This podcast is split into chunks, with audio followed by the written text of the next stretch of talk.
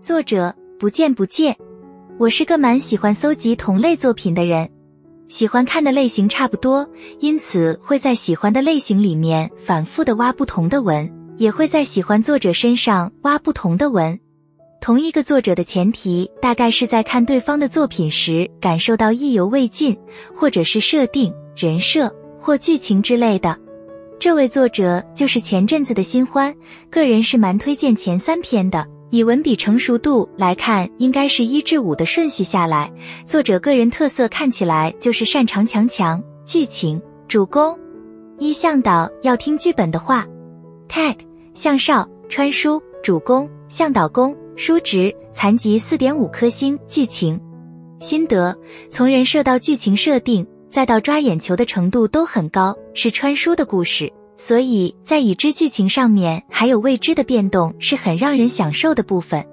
虽然文案看起来不太友好，但是给他一章的时间就能顺顺往下看。攻受都有让人喜欢的地方，强强就是字面上的意思，没有灌水的成分。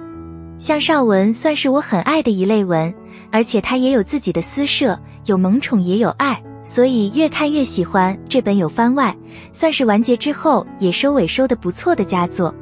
二雄虫百分之九十九都是人类，tag 穿越虫族主攻温润攻痴情黑化兽四点五颗星人设心得人设的喜爱程度的话，我是比较喜欢这本的。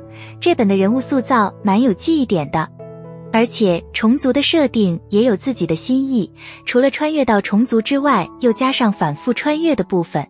公兽的感情发展也很顺畅，原本我就蛮喜欢攻温善。聪明又有原则的性格，剧情高潮也设置得非常激动人心，都看得揪心了，致整个把攻的好感度刷到一个极致。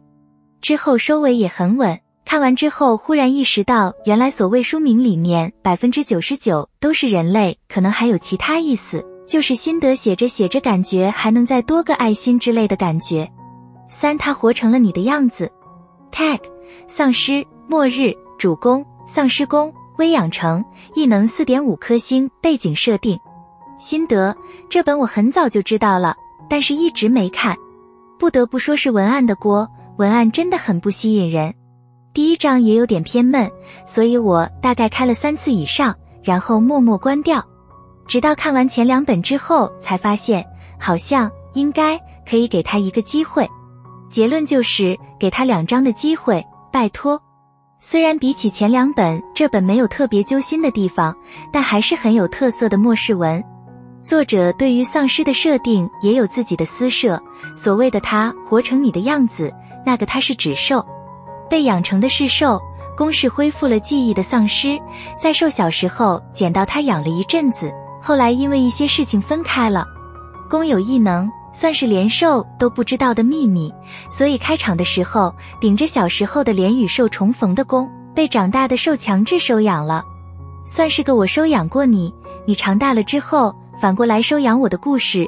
就算解释过了，还是很乱，有没有？总之，我觉得这本特色是在丧尸的设定上，还有故事里面无处诉说但满意的思念。仔细想想，还是很美的。